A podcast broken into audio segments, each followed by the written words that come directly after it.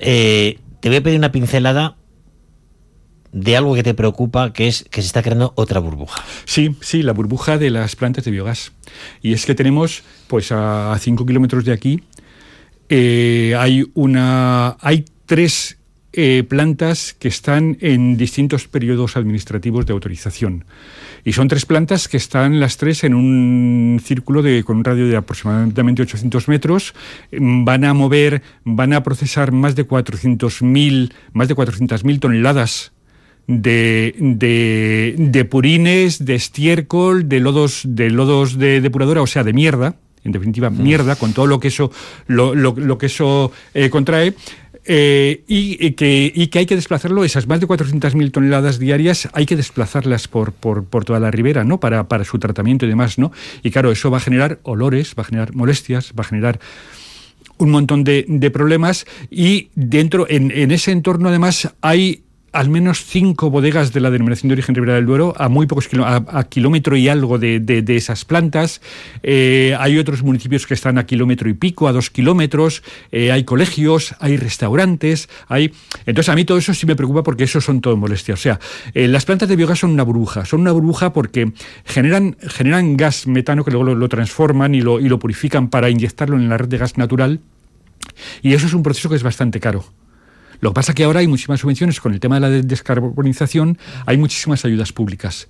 Entonces, claro, ahora hay inversiones enormes por grandes grupos inversores que eh, se están eh, aprovechando de esas de, esas, subvenciones de, esas líneas de subvención para ejecutar esas obras no y claro el momento en que eso deje, deje, de ser rentable y luego es que además todos esos eh, residuos hay una parte que se generan en la zona sí pero creo que no se generan tantísimos residuos como lo que pretenden eh, gestionar. Entonces, ¿qué ocurre? Habrá que traer también residuos de fuera. Vamos a llenar las carreteras también de, de, ese tipo de, de transporte de, residuos mm, contaminantes, porque los residuos sí que son contaminantes y, y, demás. Entonces, a mí sí me preocupa y ya a mí me consta que en Fuente del Césped, por ejemplo, que es uno de los municipios afectados, sí que se está hay un movimiento en contra de la planta que se pretende montar ahí pero vamos, es que eh, a un kilómetro y algo de esa planta hay otras dos plantas cuya tramitación ya está más avanzada, una de Iberdrola y otra de